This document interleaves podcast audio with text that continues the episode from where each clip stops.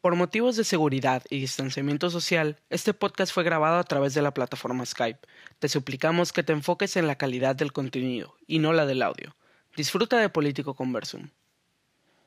Amantes de la política y de la conversación, bienvenidos a Político Conversum, un podcast dedicado a hablar de la política mexicana, pasado, presente y futuro, escuchando las voces de jóvenes y no tan jóvenes conocedores del tema. El día de hoy nos acompaña el magistrado Joaquín Gallegos Flores.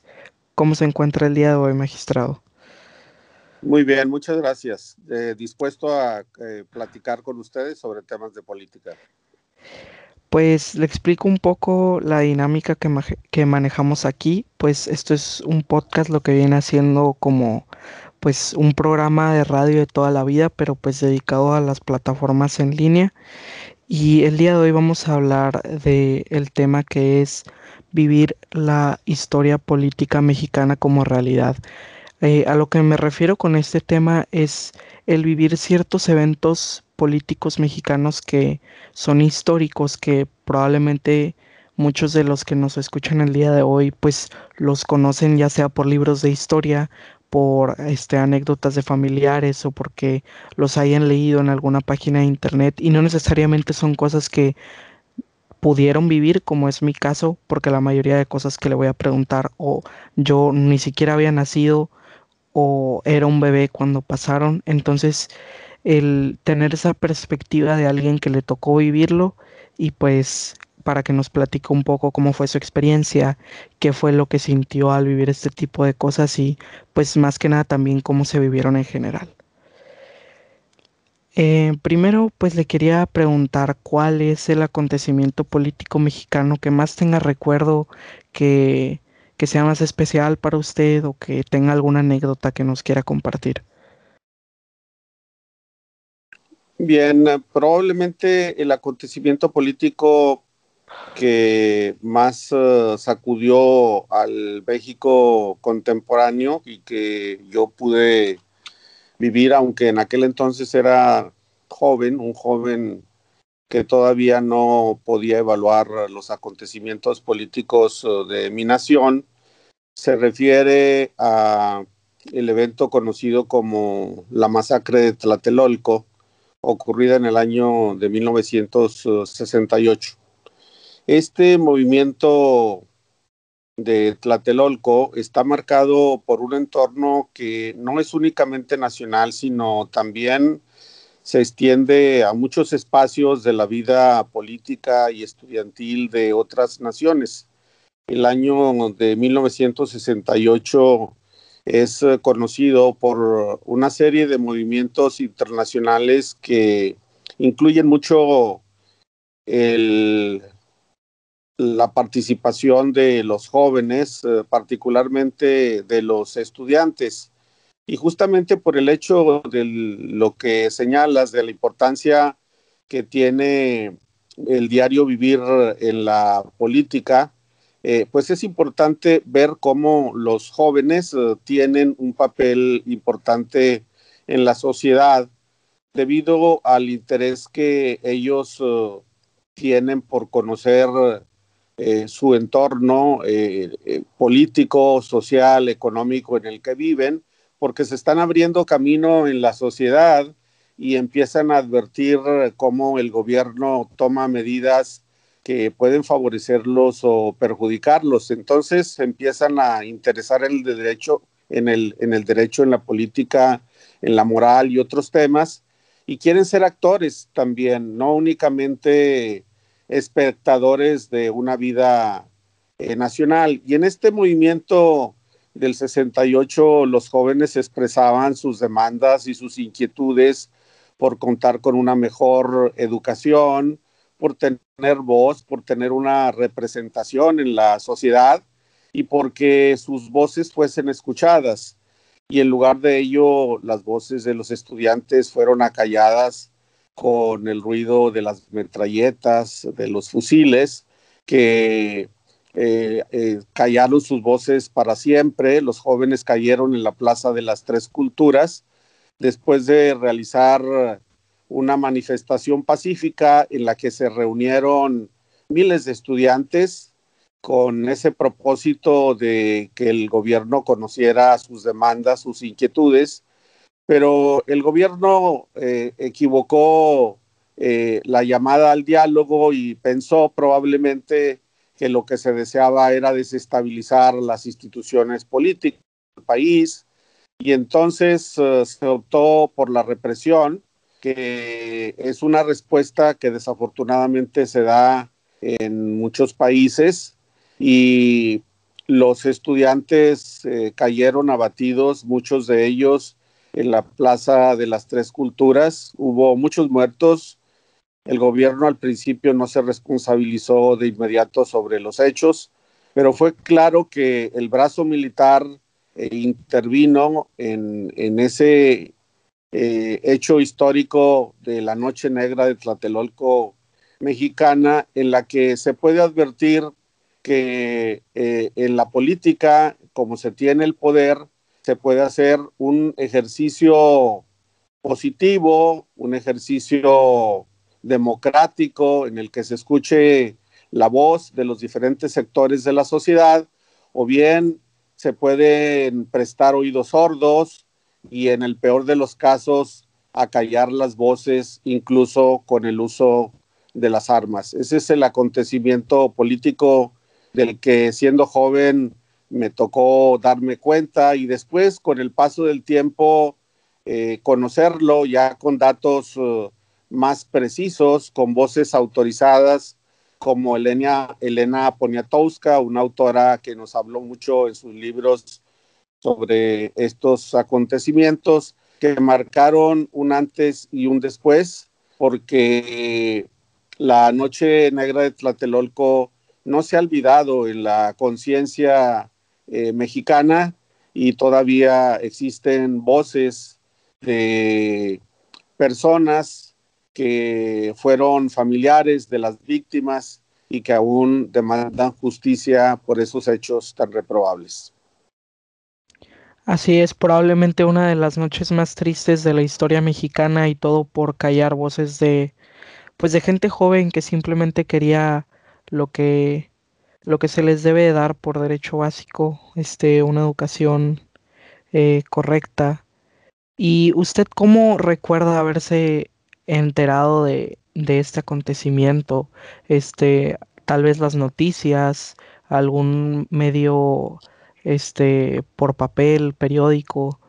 ¿Cuál fue su primer contacto con, con este acontecimiento? Pues debido a que pues, era una época en la que pues todos los medios se manejaban pues estrictamente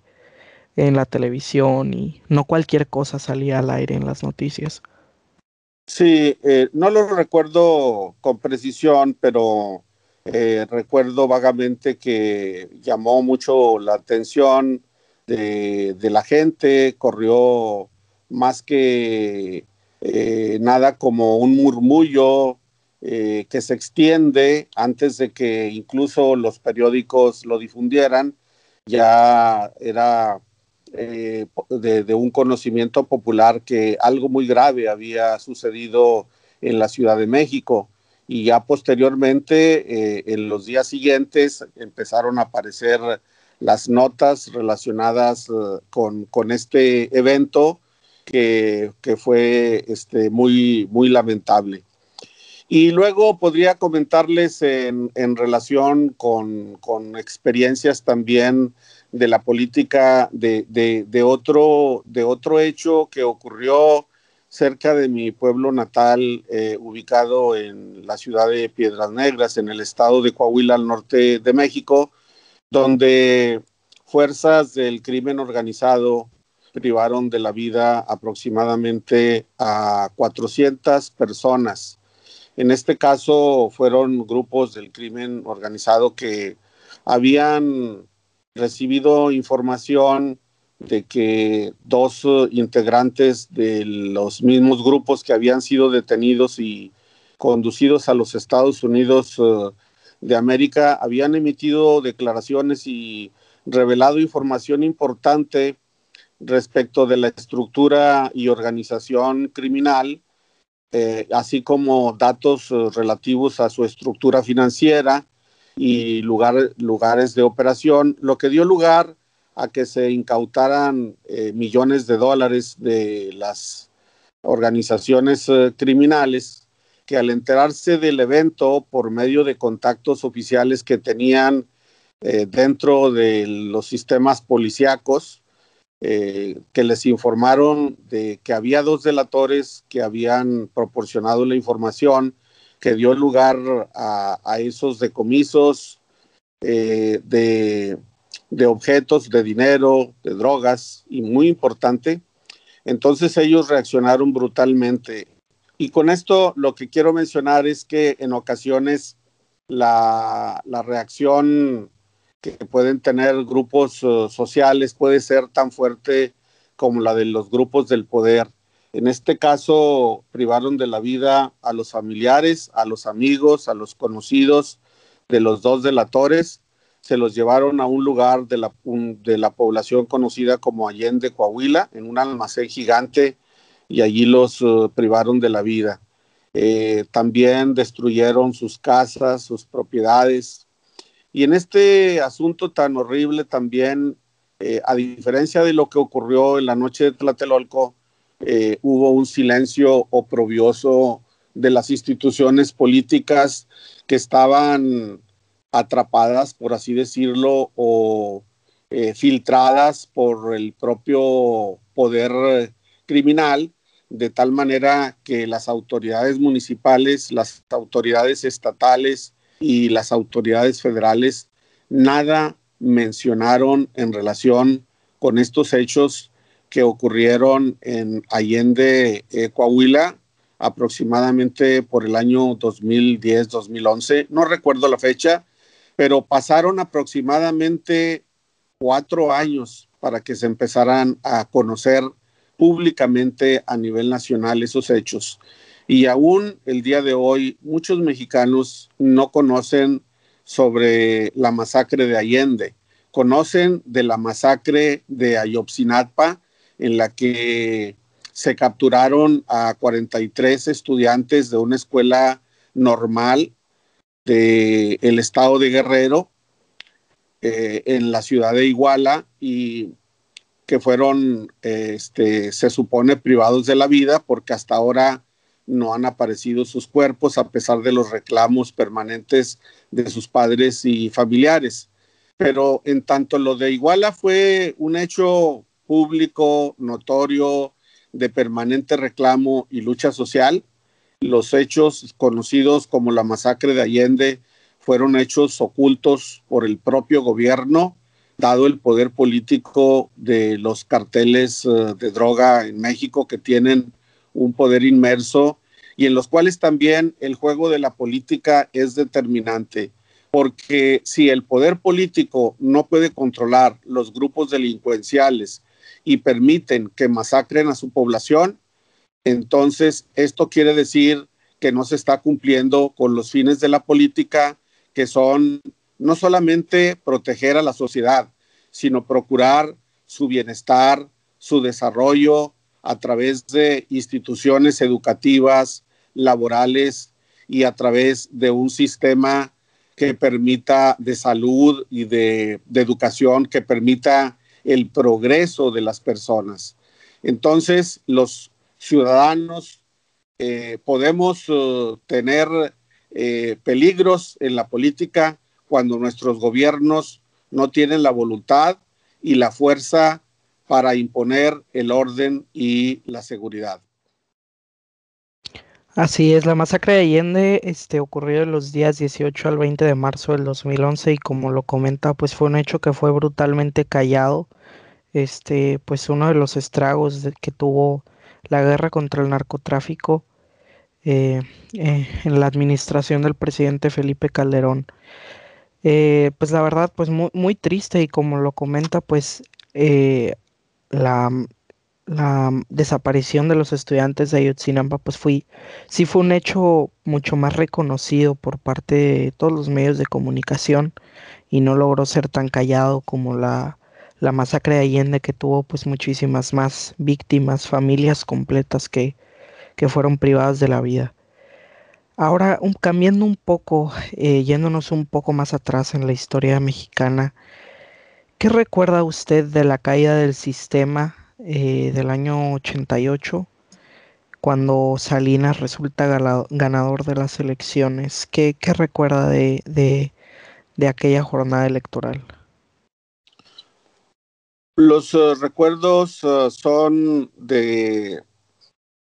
frustración, de indignación,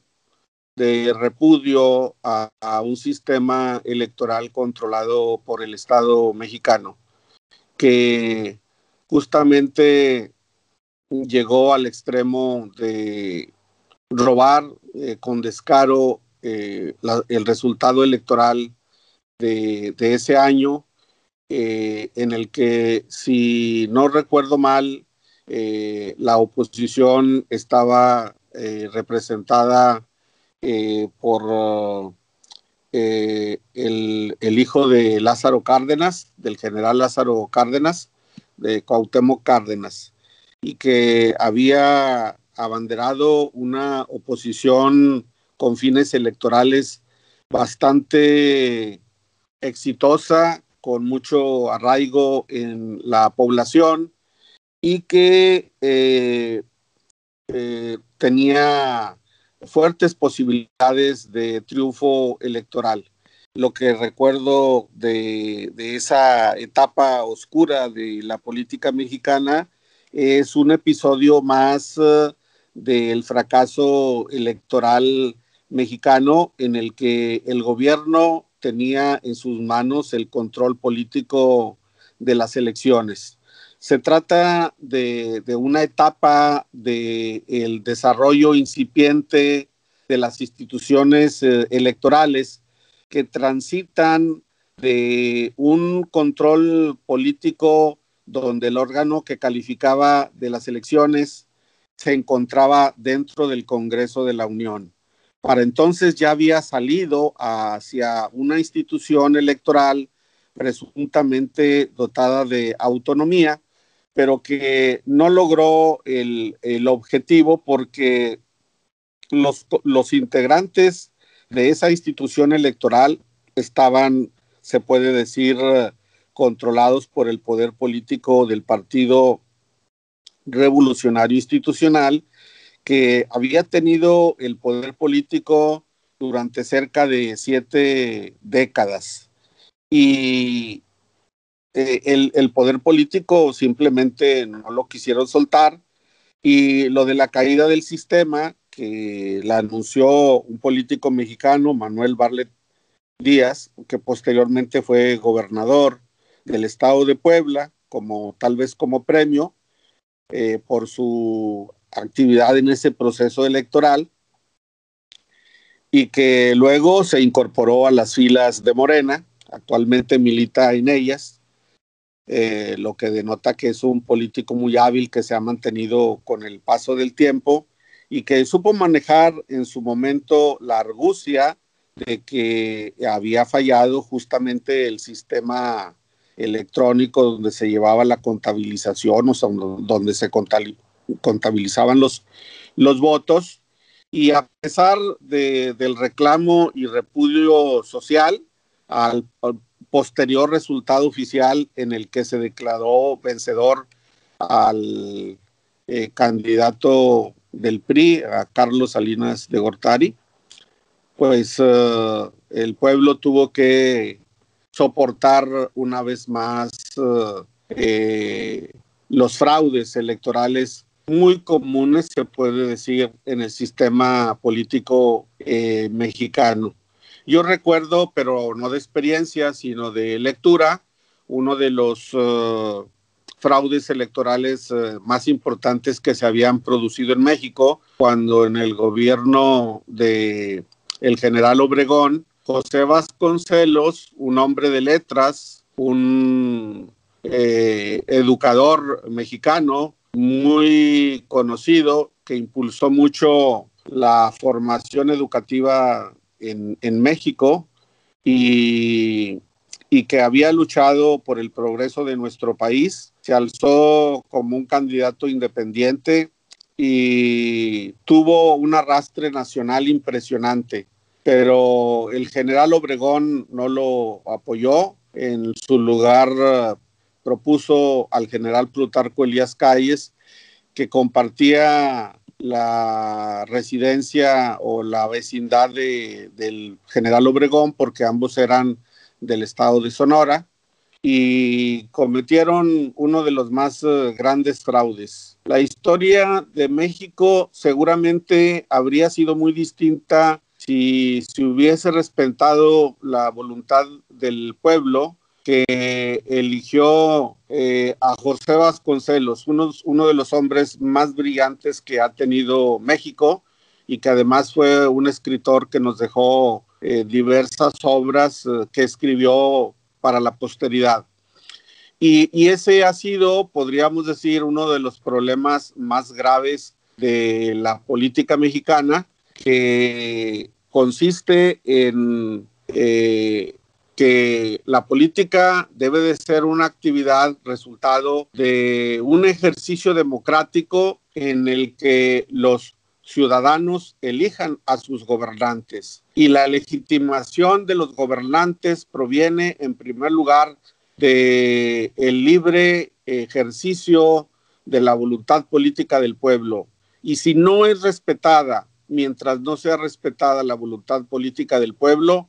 entonces no habrá una legitimidad de origen en el ejercicio del poder político. Eso es lo que le puedo comentar. Pues muy interesante y muy completa su respuesta. La verdad es que sí, eh, era muy necesario que las elecciones se empezaran a organizar por un este órgano independiente al mismo gobierno y pues así lo ha sido en los últimos años. Eh, la verdad nos queda muy poco tiempo, pero me gustaría hablarle de un acontecimiento político más que se vivió este dos contiendas electorales después, que fue la alternancia política, cuando eh, ya a nivel federal este, eh, un partido distinto al PRI consigue llevarse las elecciones, el cual fue el PAN en el 2000 con Vicente Fox Quesada.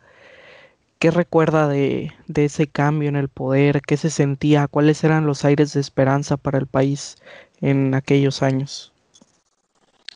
Justamente eran, como bien lo refieres, eh, aires de esperanza, esperanza de un cambio en las instituciones de gobierno, esperanza de millones de mexicanos para tener eh, eh, un mejor país en el que mejoraran las condiciones económicas de los obreros, de los campesinos, de toda la población con un gobierno que prometía el, cambio en la dirección eh, política. Podemos eh, eh, advertir en todos los gobiernos, sean de un mismo partido político o, de un partido político diferente, que la promesa del cambio es el eje rector del discurso político. Y en aquel tiempo la esperanza era mayor porque provenía de un partido político distinto al PRI que había dominado el escenario político en prácticamente todo el siglo XX y que ahora con la llegada de Vicente Fox Quesada, eh, que por otro lado había realizado un discurso mm, que se podría calificar como populista en el sentido de que hacía grandes promesas y de que arrastraba multitudes, eh, de tal forma que generó expectativas amplias de un cambio real en, eh, en la ciudadanía. Sin embargo, las eh, sombras que eh, se cernían sobre el gobierno de Fox pesaban porque se planteaba desde el inicio de su gobierno que el Partido Acción Nacional era un gobierno neoliberal igual a como lo había sido el gobierno priista, sobre todo a partir del gobierno de Carlos, Carlos Salinas de Gortari, que había impulsado mucho la iniciativa privada, el desarrollo de las empresas, había desincorporado algunas empresas públicas en un proceso que eh, revirtió lo que en otros años se había hecho con empresas públicas estatales. Entonces, el gobierno de Vicente Fox Quesada era una prueba o una esperanza, una posibilidad de romper los esquemas de políticas públicas para que se pudiera eh, impulsar la economía, pero en favor de una redistribución de la riqueza que sin eh, afectar a los empresarios, sí eh, permitiera por medio de mejoras salariales y de mejoras producto de una reestructuración del sistema impositivo, que la política pública eh, generara mayor riqueza y que se destinara a los sectores populares para que los obreros y para que la clase media tuviera una vida eh, mejor, con ingresos que le permitieran satisfacer sus necesidades eh, básicas y más allá de ello gozar de cierto bienestar, con, con mejoras a su vivienda, eh, mejor alimentación, mejor vestido, mejores oportunidades eh, educativas. Eh, sin embargo, el modelo económico siguió siendo, en pocas palabras, el mismo, es decir, un modelo, un modelo neoliberal en el que hubo crecimiento económico, pero el crecimiento económico fue eh, para, para, la gente de poder económico, para los empresarios, para, para la gente que producía, pero no para los obreros, no para los campesinos, no para las, las clases eh, populares. Entonces, el gobierno de Vicente Fox Quesada fue probablemente una gran decepción y, y de una manera muy apretada pudo lograr una continuidad en, el poder político con la reelección de Felipe Calderón Hinojosa, ¿verdad? Que siguió escribiendo nuevas páginas de la misma historia neoliberal con eh, eh, este, un supuesto eh, cambio efectivo para la mejora de la población pero que en rasgos generales continuó siendo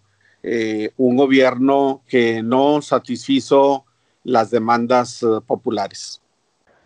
La verdad que el gobierno de Vicente Fox fue una decepción para muchos y como lo comenta, pues los aires de esperanza eran algo que estaba en, en lo que los mexicanos respiraban en aquella época, pero pues fue fue algo muy distinto lo que se llegó. Pues magistrado, muchísimas gracias por compartirnos todas sus anécdotas y todo lo que usted recordó de aquellos tiempos. La verdad es que pues el tiempo que tenemos aquí es limitado y pues me gustaría mucho seguir aquí haciéndole varias preguntas, pero pues el tiempo se nos acabó y con gusto pues lo, lo invito a algún capítulo que se venga este próximamente si usted gusta acompañarnos. Pero eso sería todo por el día de hoy. Muy bien, muchas gracias. Hasta luego. Eh, pues a, a, los que nos escuchan los invito al próximo capítulo en el que vamos a hablar con la invitada feminista Adrián Molina sobre la, la política mexicana y el feminismo, cuál es el papel actual que existe en el feminismo eh, presente en la política mexicana y esperemos que nos acompañen en ese siguiente episodio. Muchas gracias por escuchar Político Conversum.